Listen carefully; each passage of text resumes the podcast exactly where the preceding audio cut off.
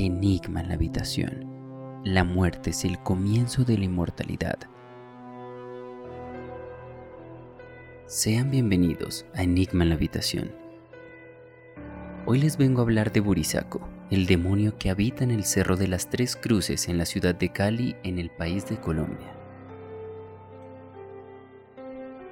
Empecemos que Santiago de Cali también tiene sus mitos y leyendas. Una de ellas es la de Burisaco, un demonio que decidió quedarse en la ciudad para siempre.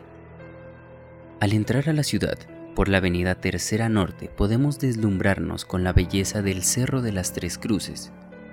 Seguramente muchos caleños ya olvidaron cuál es el origen de estas tres esculturas.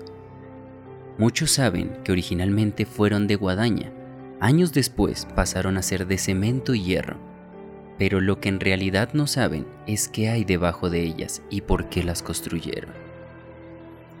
Se puede decir que existe una sola respuesta con miles de versiones. Cuenta la leyenda que el diablo, nombre con el que lo denominaron los nativos, se trasladó desde España a Cartagena de Indias en la época de la colonia, sembrando sus raíces en el Cerro de la Popa, desde donde atemorizaba a su población afectándolos con la peste, tempestades, centellas y hambrunas. Allí mismo era adorado por hombres y mujeres africanos que danzaban a la luz de las fogatas. Se dice que el enemigo malo se aparecía de forma de macho cabrio. Incluso sus seguidores le habían elevado una estatua en oro. Dicha estatua, elaborada con el metal precioso, duró poco tiempo en Cartagena ya que fue expulsado de sus dominios por varios frailes que subieron hasta sus antros y exorcizaban en el lugar, lanzando desde la altura por un precipicio el ídolo infernal, el cual estalló al caer. A este precipicio se le conoce como el Salto del Cabrón. Entonces el demonio se dirigió hacia Santiago de Cali, apoderándose de uno de los cerros tutelares de la naciente ciudad, al igual que en Cartagena de Indias, Burisaco asoló la región con sequías, viruelas y toda suerte de pestes y hambrunas. En las noches de tempestad se afirmaba que se observaba sobre el cerro la sombra de un ser con enormes alas de murciélago, que reía carcajadas y el cual sus seguidores festejaban con danzas lúbricas. Para desterrarlo, fue necesario iniciar romería hacia el cerro, las cuales fueron dirigidas por frailes mercedarios que con rezos y agua bendita intentaron por largo tiempo desarraigar de su querencia al maligno. Para evitar nuevos embates de Burisaco, en 1837 dos misioneros enviados desde Popayán, Vicente y Juan de Cuesta, exorcizaron definitivamente al demonio, levantando en el lugar tres cruces de guadúa, variedad local de la caña, utilizada en construcción que recordaban la pasión de Cristo acompañado de los dos ladrones. Con el paso del tiempo, las cruces se cayeron y nuevos desastres asolaron a Santiago de Cali. Plagas como la langosta, la sequía, incendios, etc. Presagiaban el regreso de Burisaco.